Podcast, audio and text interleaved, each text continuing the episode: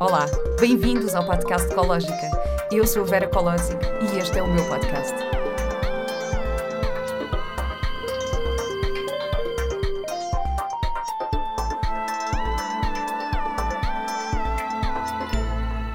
Olá e bem-vindos a mais um episódio do podcast Ecológica e mais uma vez no Art Kaizen. e o meu convidado de hoje é o Nuno de Carvalho Mata. Eu tenho sempre tendência a dizer Nuno Carvalho da Mata, mas na verdade eu devia dizer Nuno Carvalho da Moita, porque tu és da Moita.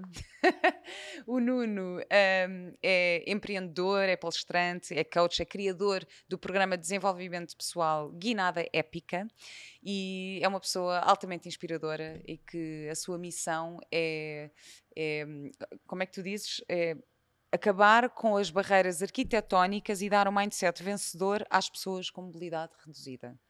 Um, isto é mesmo é uma missão assim de vida incrível, Nuno. Olá, muito obrigada por estares aqui. Estou assim Olá. super super contente. Nós conhecemos no Dia do Conhecimento, uh, aquele evento da SAMSIS de Desenvolvimento Pessoal que foi incrível. E, e eu não conhecia muito bem a tua história.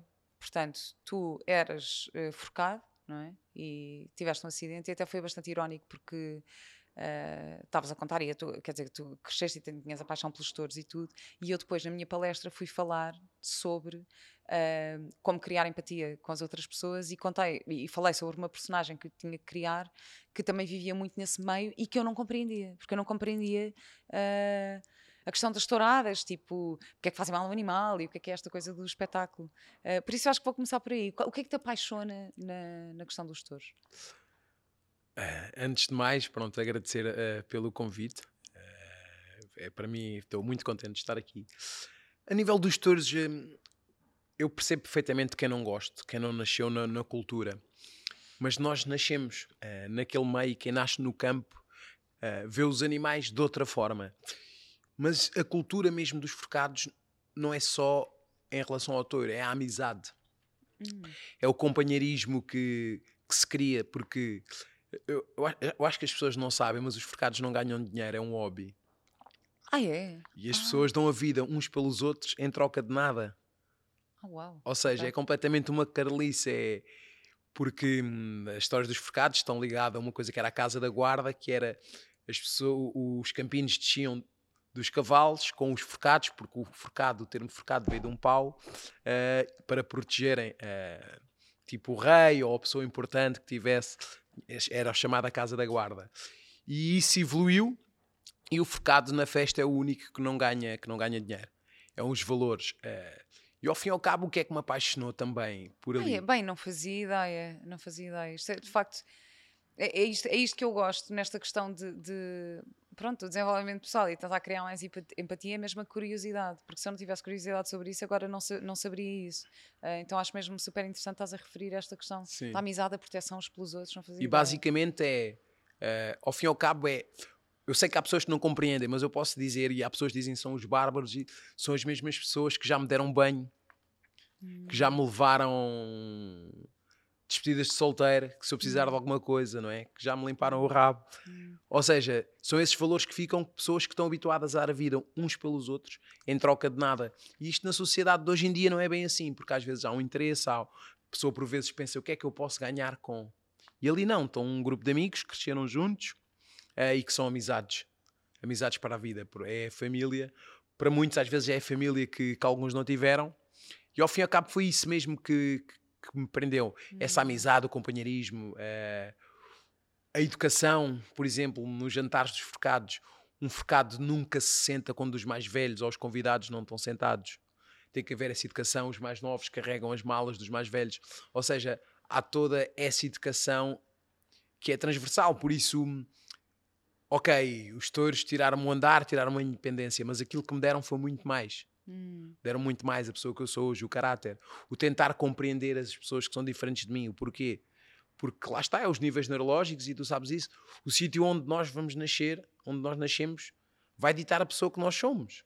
É? Olha, isso é super interessante. Nunca tinha, nunca tinha olhado para isso, dessa perspectiva, dessa lição do dar sem esperar nada em troca.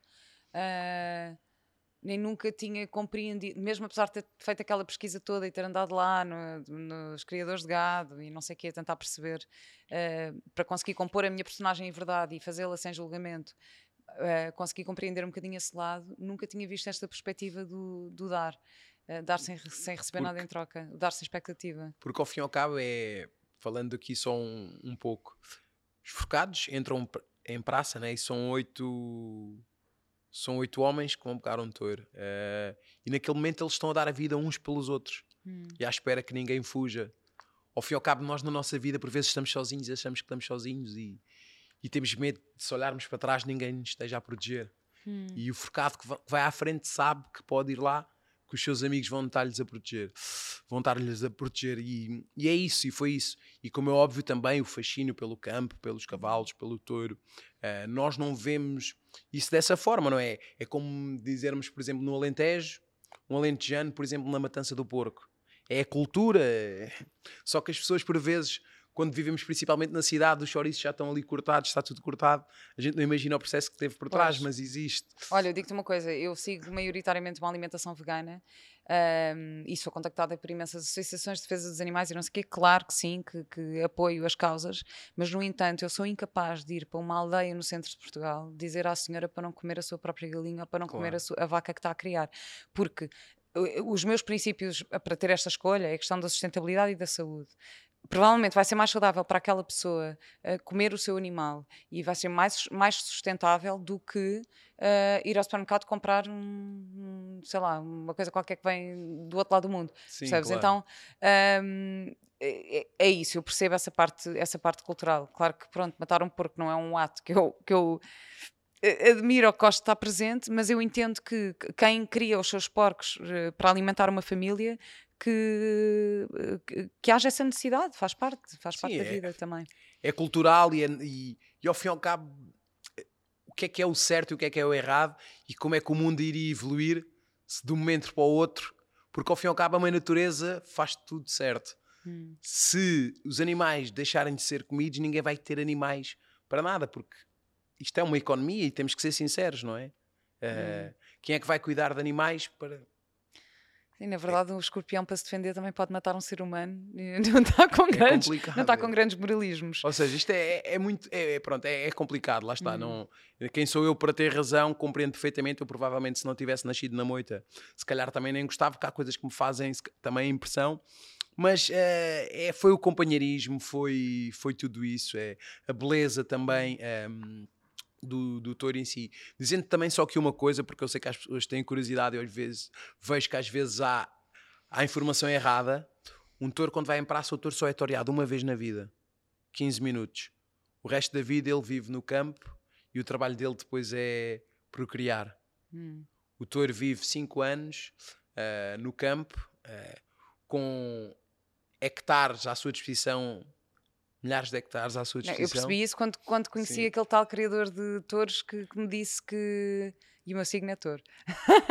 Eh, que, que, me disse que, eh, que, queria dar a vida mais digna a este animal porque era de facto o seu, a sua grande paixão. Claro. E eu de repente fico a olhar para aquilo assim. Ai, então, mas para mim não fazia sentido de repente estar a criar um animal para eventualmente morrer e eu. Uh, ou para sofrer, mas depois percebi uh, a paixão e essa visão. Por isso, olha, obrigada também por partilhar Sim, em Espanha, isso. em Espanha morre, hum. cá não. Hum. Cá é toreado uma vez, há uma ali, pronto, 20 minutos e depois o touro volta, volta para o campo uh, e pronto, segue a sua vida uh, para fazer E vai para o bem bom, cobrir, cobrir as, as garotas, não é? Vai para o bem bom. olha, Nuno, um, ehm, vou, tenho de fazer esta pergunta que é quem era o Nuno antes do acidente e quem é o Nuno agora? Bem, o Nuno antes do acidente era um miúdo de 26 anos, uh, boémio, mas também muito amigo do seu amigo. Sempre, sempre tive hum, uma veia para ajudar as pessoas, tentar integrar uh, aqueles, se calhar, menos favorecidos. Uh, mesmo no meu grupo de focados sempre fiz isso, porque o nosso grupo de focados é um grupo bastante conhecido, de elite, famílias muito conhecidas portuguesas, uh, tradicionais, e, e por vezes, se calhar, havia alguns miúdos que eram mais excluídos, e o meu trabalho de sempre foi integrá-los. Mesmo na faculdade fiz esse papel. Um miúdo sonhador, uh, estava na faculdade na altura do acidente, Uh, e pronto, também fazia os seus Mas disparates, não como é óbvio. Não, não mudou. A única coisa que mudou é que se calhar agora sou mais sonhador. Uhum. Mais sonhador, sim. Mas um sonhador praticante, tudo aquilo que eu sonho. Tento sempre pôr, pôr em prática. Mas basicamente o que me fez estar aqui, por exemplo, hoje, não é? contigo e termos cruzado nesta caminhada do desenvolvimento pessoal, foi sem dúvida eu não ter deixado de ser quem era. Hum. Uh, ou seja, eu cresci, não nem estagnei, nem regredi, eu evolui. Foi agarrar em todo o meu potencial e de uma vez por todas trazer cá para fora o meu potencial. Foi isso. Por isso sou sem dúvida a mesma pessoa, mas como é óbvio, mais evoluído, né? também já, vão, já, já vai fazer 11 anos. Uh, neste momento já tenho Uau. 36 anos, faço 37. Uau. Quem está a ver, se calhar, não parece. Estás super bem conservado. Uh, não, mas por acaso, houve uma coisa que tu disseste na tua palestra, lá no, no evento, que foi a parte da aceitação do teu novo corpo, não é? Da tua nova mobilidade. Um, queres falar um bocadinho sobre isso? Sim, perfeitamente. Eu, eu, por acaso gravei um vídeo agora sobre isso, que uma das coisas muito importantes para as pessoas terem autoestima é aceitarem as suas imperfeições. Hum. Mas isso não significa que, da mesma forma, não vamos trabalhar nessas imperfeições. Tentar fazer o nosso melhor com as condições que temos. É isso que eu faço. Eu não consigo fazer uh, desporto como fazia, não é? Uh, eu era um atleta, tu viste, eu passei lá a uhum. fotografia, treinava cinco vezes por semana, uh, jogava rugby, joguei futebol federado, fazia desportos radicais, mas no entanto consigo treinar três vezes por semana. O corpo já me dói, mas eu faço o meu melhor com as condições que tenho, até ter melhores condições para fazer melhor ainda. É isso que eu faço. Porque ao fim e ao cabo fala-se o que é que é autoestima? autoestima é autocuidado. É nós termos cuidado connosco próprios. Eu tenho cuidado comigo, eu tento fazer uh, o meu melhor. Uh, basicamente acaba por ser isso. E a aceitação foi: ok, o Nuno já não é o Nuno atleta, o Nuno agora vai ser outro Nuno. Hum. Se eu ficasse lá no passado, à espera de voltar a andar, ou o Nuno que tinha aquele corpo, que foi calor do ano, um, eu ia estar a viver com dor, porque quem vive no passado. Disseste o calor do ano ou o calor do ano? É coisa. Oh, he's just like so hot. Ele é o calor do ano. Fui o, fui o calor do caloiro, ano. Caloiro, Mas eu quando o calor ganhou... do ano, não é o calor do ano. Mas olha, mas agora vou-te dizer aqui e quem for, quem for ver este episódio e, andar, e andou comigo na faculdade vai, vai comprovar. Eu, quando fui o calor do ano, fiz uma dança da chuva com uma cueca de tromba de elefante, nu, só cueca, a chover. Era... Há vídeos disso, Nuno, por favor. Eu acho que por acaso há umas imagens. Porque... Tu queres já passar para o tema da tromba do elefante? Vamos já passar aí, é? Nós passamos e quando já foi eleito o calor do ano foi, foi com a parte da dança da chuva, porque por acaso na nossa faculdade havia um, um ritual que era o leilão do barrasco o, os calores eram chamados barrasquinhos e o leilão, cada calor para concorrer fazia a dança. E por acaso, pronto, foi o calor do ano, mas também no, com uma dança de calor. Muito bom, muito bom. Very hot dance with the, with the a, a, tromba ali a balançar. Já vamos falar sobre isso. Mas, mas olha, eu gostei muito dessa parte que falaste da aceitação, porque acho que aquilo que tu dizes também tem muito a ver, uh, ou seja, esta relação de, de aceitação do corpo com a autoestima, com as mudanças, com. Um, eu relacionei muito com isso na, na, questão do envelhecimento, sabes? Ou seja, de quando, e especialmente, pronto, eu acho que isto se calhar afeta mais mulheres, que é à medida que vamos envelhecendo, o nosso corpo vai mudando e que há, pronto, há muitas mulheres que não conseguem aceitar essa mudança e que ficam muito presas àquilo que. Uh, uh, que eram, àquilo que tinham e àquilo que. Uh, e, sabes, eu, eu comecei a sentir um bocadinho isso e não, não foi por uma razão tão drástica, não é por é, é um envelhecimento natural, mas mesmo naturalmente há muitas pessoas, portanto acho que mesmo aí tu também tens, tens traz um grande, eu, grandes ensinamentos. Eu vou, vou, vou dizer como é que eu faço, como é que eu faço com as pessoas, com os meus clientes e principalmente como é que eu fiz na prática, não é? Porque uma coisa é estudarmos, outra coisa é aplicarmos connosco na prática. Uh, eu estou, eu olho-me ao espelho, como é óbvio, eu não sou o mesmo homem mas, no entanto, o que é que eu faço? Eu posso evoluir outros campos, não é? Por exemplo, a, ni a nível intelectual. Uhum. Eu posso à mesma ser igualmente atraente sem ter o mesmo corpo. Uhum. Eu estava a dizer à Cláudia, que é a minha assistente, que eu sou sapiosexual. Sapiosexual, o que é isso? São ah, pessoas de, que se de, sentem de, atraídas pela mente das outras exatamente, pessoas. Exatamente, exatamente. Uh, Porque às vezes não é só o corpo, a pessoa torna-se mais interessante à medida que vamos conhecendo a pessoa. E ao fim e ao cabo acho que passa por uma evolução, aceitar que o tempo não vai, não vai andar, não vai, não vai voltar para trás. Como é óbvio, todos nós adorávamos ter um corpo esplêndido, mas as coisas não iam ser iguais, não, não ia haver as rugas da sabedoria, não ia haver a experiência. E ao fim e ao cabo passa, claro que eu há dias que olho-me ao espelho e, e não gosto de nada do que, do que estou a ver, faz parte. Mas isso também obriga-me a agir, porque a dor emocional é igual à dor física. Significa que alguma coisa está mal e que vamos ter que fazer alguma coisa hum. para, para evoluirmos. Olha, eu adorei teres falado também aqui nas rugas da, da sabedoria, isso é uma das, um dos temas abordados. Uh, tenho agora, tenho na Ecológica o curso de Yoga Facial, com a minha professora de Yoga Facial, que é a Paula Sá, que eu adoro, porque é uma abordagem mais holística também, o envelhecimento e tudo isso. E ela fala exatamente sobre esta ruga aqui do... Bem, eu estou a apontar as minhas... Desculpa, eu não me sinto eu com estas unhas, que isto são unhas de personagem, mas esta ruga aqui, eh, que é o bigode chinês, esta ruga significa um, sabedoria. Bom, e no meu caso também acho que é porque eu me rio muito, então. Também. O que é ótimo, portanto, é, é tudo, é, são rugas associadas a emoções positivas, o que também nos leva a olhar para as rugas de outra, de outra maneira. Portanto, isto é também um dos temas abordados no curso de yoga facial, vão lá espreitar, e para além disso, ela propõe uma série de exercícios para conseguirmos, uh, porque o yoga facial também é uma abordagem mais holística ao envelhecimento, então é mesmo aprendermos a olhar para nós, uh, fomentar essa autoestima uh, e trabalhar as nossas rugas para crescermos de uma forma mais harmoniosa, para envelhecermos de uma forma mais harmoniosa, tal como tu, na verdade, não é? Que tu tens, tens um corpo diferente, vais fazendo exercício para conseguires que. Dentro da minha possibilidade. Dentro da tua possibilidade. Porque era, era, o que eu, era o que eu te ia dizer. A dor física e a dor psicológica, elas trazem uma mensagem. O nosso corpo é demasiado inteligente e o nosso hum. cérebro. E ele, e ele está-nos sempre a dizer que alguma coisa está mal. Uh, no caso, por exemplo, se dói-te um pé, estás calçada, dói-te um pé. Vamos ao básico. Significa que tens que descalçar. Ponto, está-me a doer o calcanhar. Andas de saltos. Vá, fazes uma personagem, andas de saltos o dia todo. Está-te a doer os pés. É um sinal que tens de descalçar. Olha, eu vinha a falar sobre isso porque eu estou com estas unhas por causa de personagens. Vinha a falar com. Pai, não tem muito a ver comigo. Admiro imensas mulheres que fazem isto por escolha própria e conseguem ter uma vida normal. Mas isto, é, para mim, é quase como andar de saltos o dia inteiro. Estás a ver? De tão desconfortável que é para mim, para a minha pessoa, para o meu há pessoas que vivem com isto em enorme agilidade, mas é isso, é tipo. E ao Bem. fim e ao cabo, depois a dor emocional, a pessoa fica a remoer, presa na dor, ai, mas não age. E basicamente, quando, quando, quando existe uma dor ou uma ansiedade, nós temos que ver qual é a causa. O que é que hum. está a causar esse sofrimento? Às vezes, ou não dai uns métodos e umas dicas para resolver isto, para combater a ansiedade. Primeiro tens que ver o que é que está-te a causar a ansiedade.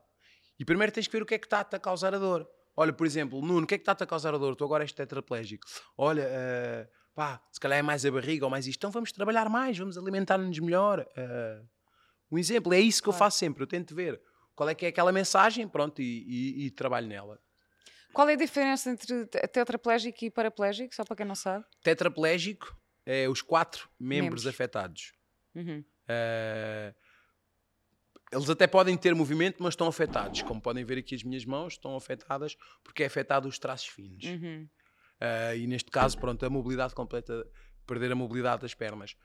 Paraplégico uh, é só as pernas afetadas. Só os um paraplégico mexe bem e tem completamente força.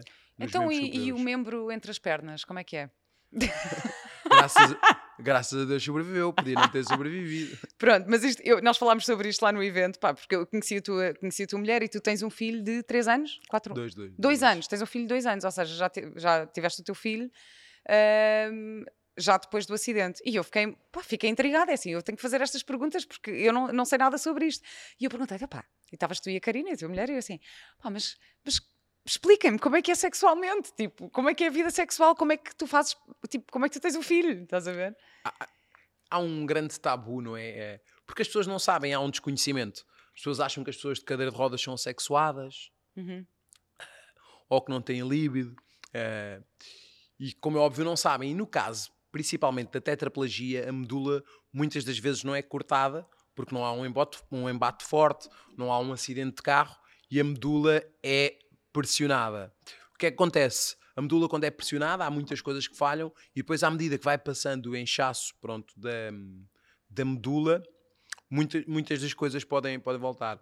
Eu, curiosamente, eu acho que falei isso contigo. Eu comecei primeiro a sentir os pés do que propriamente uh, o pênis e essas coisas todas, mas uma das coisas é, e porque isto é o quê? Eu expliquei-te, é como um cabo que tem end fios, podem ser uns afetados e não outros. Hum. Eu, no meu caso, o movimento foi afetado, mas não, uh, mas não a sensibilidade. E nesse caso, pronto, eu tenho completamente pronto de sensibilidade, uh, sinto completamente pronto o, o corpo todo, uh, tenho pronto relações uh, normais, mas neste caso agora fico sempre por baixo. exato, exato. Uh, que é bom, também dá para ser criativo. Mas, mas, mas também foi uma coisa que também foi uma coisa que eu percebi que e, e há também esse tabu, as relações sexuais também não são só penetração. Uhum. Uh, e acho que muitos casamentos também acabam porque os homens não percebem que temos que dar prazer às mulheres, acham que o prazer é só para eles.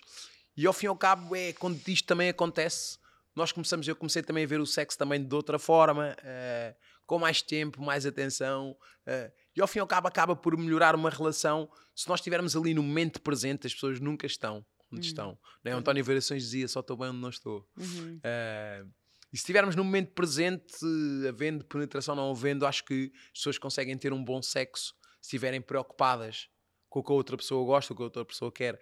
E isto é desenvolvimento pessoal, porque é empatia, não é? É, o que é importante para mim eu já sei, mas o que é que é importante para a outra pessoa? Olha, grande lição, espero que estejam muitos homens a ouvir esta, esta conversa, que isto é mesmo, é, mesmo, é, mesmo preciso, é mesmo preciso que se diga isto, pá, temos que falar sobre isto. Uh, mas depois, a nível de, de, houve uma coisa que tu me explicaste, pá, eu, eu, eu, quero, eu quero deixar isto aqui porque isto era uma, era uma curiosidade enorme que eu tinha e que não percebia.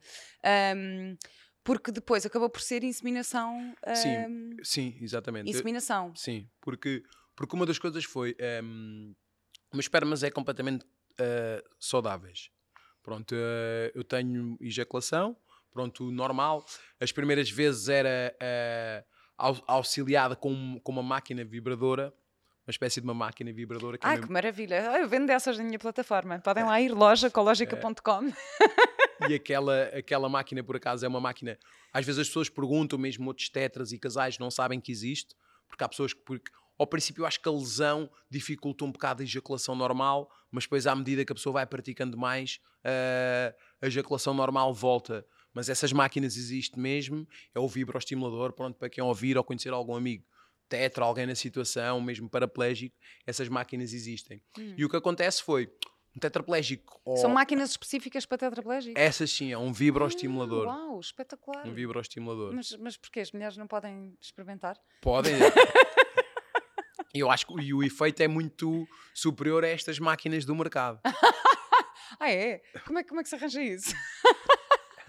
Eu depois posso pular o link. depois manda-me o link, depois manda-me o link disso. Não, mas. Uh, ah, ok, então é estimulado. Ok, ok. Sim, inicialmente, pronto, assim, eu lembro perfeitamente, uh, depois do acidente, a primeira vez que tive uma ejaculação foi ao fim de seis meses.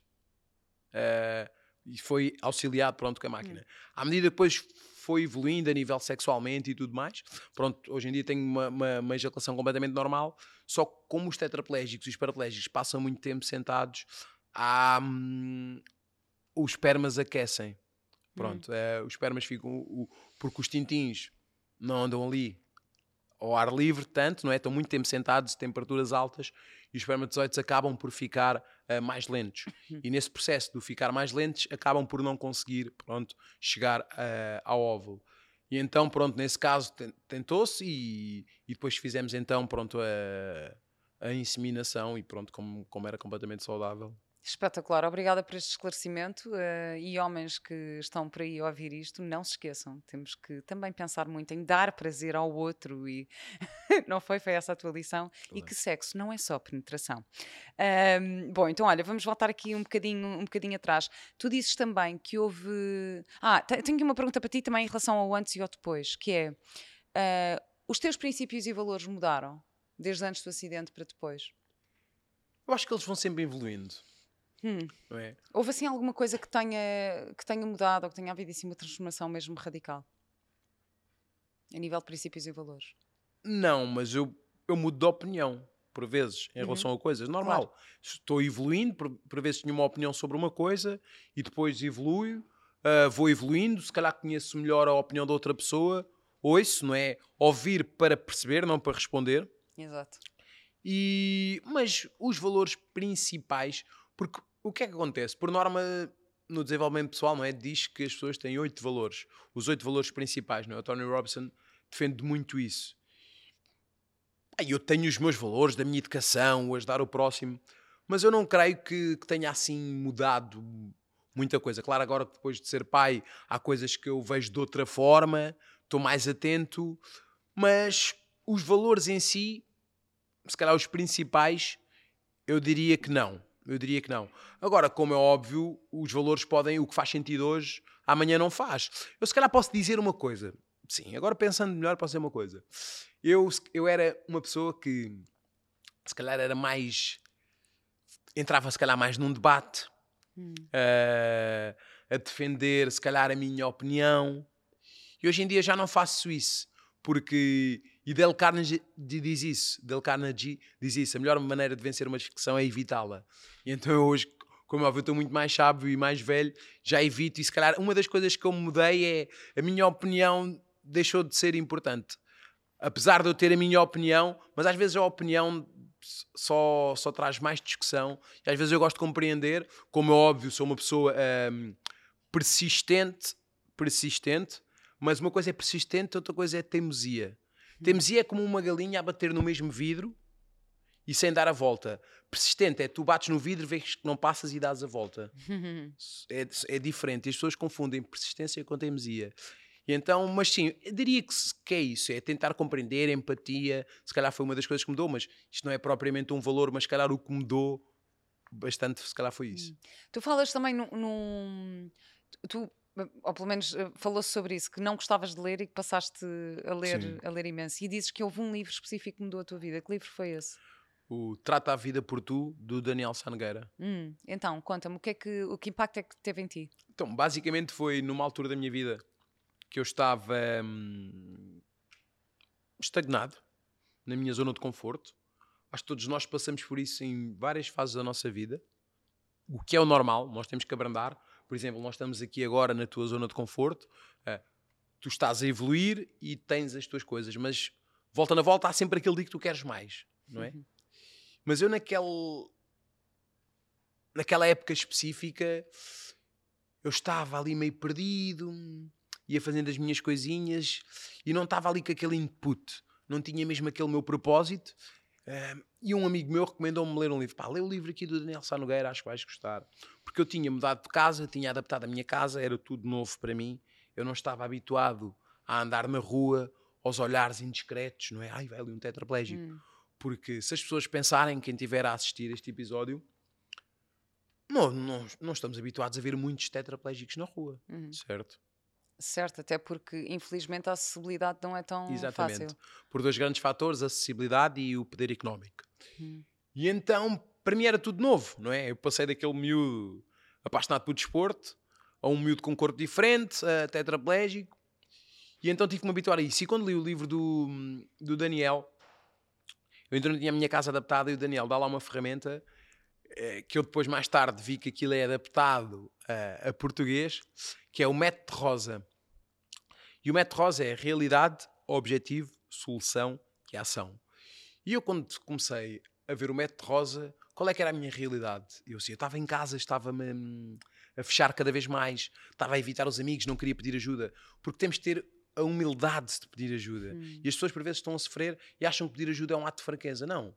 Pedir ajuda é, é, é, mostrar força, é teres a força necessária para quereres te agarrar à vida, para quereres sobreviver. Por isso, se alguém estiver a sofrer, fale com alguém, porque uma tristeza uh, dividida ela é atenuada. E, e eu pá, falei com esse meu amigo, precisava de um wake-up, e nesse momento qual era a minha realidade? A minha realidade é que eu era tetraplégico, eu estava-me a isolar, uh, a minha casa não estava totalmente adaptada, mas eu queria viver. E eu iria ficar sempre tetraplégico. Então, depois, qual é que era então o meu objetivo? Chegando ao O meu objetivo era sair, viver, construir uma família, uhum. dar a vida uh, que a minha esposa merecia, que ficou ao meu lado. Ou seja, eu não podia estar a arrastar ela para um túnel, não é? Para um lado negro. E esse era o meu objetivo. Depois, chegando ao S, qual era a solução? Era adaptar a minha porta, uh, era conseguir uh, mexer no telefone, ou seja, um conjunto de ações que eu fui apontando e depois chegando ao A, a ação. E eu fiz aqueles passos, e aqueles passos ajudou-me a desbloquear uh, o meu cérebro. Que é uma coisa simples. Sem desculpas, desbloqueei o cérebro, saí de casa. Depois, num, num, num capítulo a seguir, o Daniel diz: agora sai da tua zona de conforto, vai para um, se vais para o trabalho por esta rua, vai por outra. Fui por outra, comecei-me a habituar a, a, andar na rua. Pronto, e hoje tiver que chegar às 5 da manhã sozinho, chego. Se tiver que chegar a. Fogo. E isto tudo. E foi nesse momento que eu então decidi que, pronto, que ia trabalhar com o desenvolvimento pessoal, vi que funcionava comigo e por que não ajudar os outros? Olha, assim. estás-me aqui a fazer pensar em imensas coisas. Eh, estavas uh, a falar aqui da, da a questão de pedir ajuda, ter coragem de pedir ajuda, porque hum, pronto, agora ultimamente e tem-se falado muito da questão da saúde mental e de, uh, e de pessoas que, que tiram a própria vida porque não, não, não viram outra solução ou não tiveram coragem de pedir ajuda. E eu acho que a grande, o grande desafio das doenças mentais é que não se vê não se vê. Então tu nunca sabes o que é que uma pessoa que está aparentemente bem, ou que está a sorrir e que está não sei o quê, pode estar com, com uma depressão profunda, ou pode estar com, com uma questão mental grave. Uh, e depois não tem coragem de pedir ajuda. Isso é, é uma, bem, isso é, é, uma um coisa sinal. que mexe tanto comigo, sabes? De, de pensar que. Uh, porque é isso, imagina, tu pedes ajuda, mas as pessoas veem, eu sei porque é que tu estás a pedir ajuda, não é? E, e, e acho que este é o grande dilema aqui da, da saúde mental também, é não se ver sabes? E por isso, e por isso também, agora estavas a falar de outra coisa, que é a questão de, pronto, já, já consegues também ter uh, alguma independência e não sei o quê, apesar de ter as pessoas que cuidam de ti, um, a questão do cuidador também, não é? Porque imagina, a, a Karina está contigo um, desde, já, há quantos anos é que vocês estão juntos? 15 ou 16. Há 15 anos. Uh, isto porque eu também conheço um caso de um casal que uh, ele também teve um acidente uh, e ficou, não sei se ficou paraplégico ou tetraplégico, mas pronto, ficou numa cadeira de rodas e, e ela passou a ser cuidadora. E houve uma altura que ele estava a entrar um bocadinho na, uh, no lugar da vítima, de não sei o quê, e ela teve mesmo que pôr um travão e dizer: Olha, eu não estou aqui para, aturar a vítima, tipo, ou vamos dar a volta e eu estou aqui para isto, agora também não vou estar. Mas também não se fala muito na, no cuidado que é necessário ter com o cuidador. Claro. É? Sim, é uma das que é coisas que, hum, no nosso país está a evoluir para o estatuto do cuidador informal. Exato. A importância. Marcelo Rebelo de Souza, presidente, falou sobre isso, dar-se o estatuto do cuidador informal. Pronto. Um, isso é importante porque essas pessoas, em muitas situações que estão fechadas, muitas mães com filhos com deficiência, seja mental, é. seja física, a sofrer bastante e que não vêm saída Uh, não vem uma luz ao fundo do túnel, do túnel, e isso é muito importante preocuparmos com a saúde dessas pessoas, uh, dar o apoio a essas pessoas. Em muitos casos só fazem isso. Por isso é que acho que já há projetos pilotos das pessoas receberem ordenado, e como é óbvio, isso é muito importante, mas por acaso nos últimos anos tem sido algo que tem vindo à tona e tem-se dado mais importância nisso. Relativamente à outra parte, eu acho que eu queria dizer isto porque certamente vão ver há pessoas que vão ver este episódio por vezes estão a passar por um momento menos bom. E eu queria dizer que não é sinal de fraqueza nenhum pedir ajuda, porque uh, podem ver o meu caso. Uh, eu já saltei de paraquedas, eu já peguei meia centena de touros, eu fiz 31 uma linha e peço ajuda. Hum. Simples, porque ah, não há aquela cultura do homem a pedir ajuda. Vai havendo mais, mas o homem tem que saber pedir ajuda, tem que saber dizer à esposa que está mal, eu, quando estou mal, vou dividir as minhas tristezas com os meus amigos, depois acaba por passar. Hum. Por, o mais importante é, claro que se estiverem com uma depressão e acharem que não há saída, eu digo sempre uma coisa que é nunca podemos tomar decisões definitivas por problemas temporários. Hum. Porque só não há solução para a morte. E nesse momento pedirem ajuda, procurarem ajuda de um profissional, uh, qualquer que seja algo que vos faça sentir bem, que certamente as coisas vão melhorar, porque é o que eu digo sempre: só não há solução para a morte. Os problemas resolvem-se, sejam as dívidas, sejam um emprego, uh, resolve-se. É, fogo, lindo, Nuno. Obrigada, obrigada por isso mesmo. É super, acho que é super importante reforçar mesmo essa ideia de que é ok pedir ajuda, porque acho que é isso, acho que ficamos, vivemos muito na culpa, no ai não quer chatear, ai não quer chatear a pessoa porque não sei o quê. Ah, e, e, também, ou seja, empoderar as pessoas para pedir ajuda e empoderar as pessoas para recusarem se não estiverem disponíveis. É tipo, olha, eu percebo que tu precisas de ajuda, mas neste momento eu não te consigo ajudar. Eu também não tenho que estar sempre, não tenho que estar sempre disponível. Claro. E, se tiver, e, e isto ser uh, normal. É tipo, olha, eu neste momento não posso, mas vou-te aconselhar uma pessoa que pode. Exatamente. Um, ou há outra forma que te possa ajudar, porque eu neste momento não estou disponível para te ajudar da forma que tu precisas. Tipo, uh, opá, sei lá, imagina, posso estar a trabalhar imenso e ter um amigo que precisa, pá, preciso mesmo que uh, precisava que viesses cá, cá à casa, porque não sei o que. Eu digo, olha, não consigo ir porque estou longe, mas arranja alguém para ir aí e consigo te ajudar por telefone. Não sei, haver esta isto ser ok é mesmo, é mesmo importante. Bem, Nuno, super, super obrigada. Tenho aqui uma pergunta que é: um, se tu pudesses mudar três coisas no mundo, o que é que mudavas? Em primeiro lugar, seria mesmo esta parte do apoio a todas as pessoas uh, com mobilidade reduzida e outro tipo de, de deficiências. Porquê? Porque todos nós somos potenciais deficientes. Nós podemos sair aqui de carro e ter um acidente. Hum. Por isso, se as pessoas percebessem que todos nós somos potenciais deficientes, as coisas iriam mudar. E sem dúvida seria dar mais importância a esse, a esse tema e dar, e mais importante do que dar a cana, por vezes é ensinar a pescar.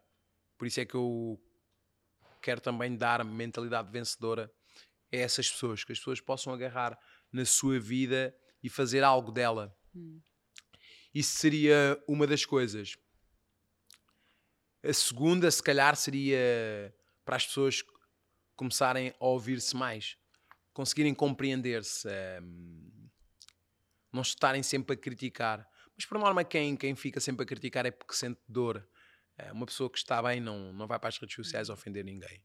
Não, não acontece isso. Mas seria que as pessoas compreendessem a diferença. Porque é que aquele indivíduo é, é diferente? Não, não ia acontecer entre coisas, não acontecia guerras se as pessoas ouvissem-se.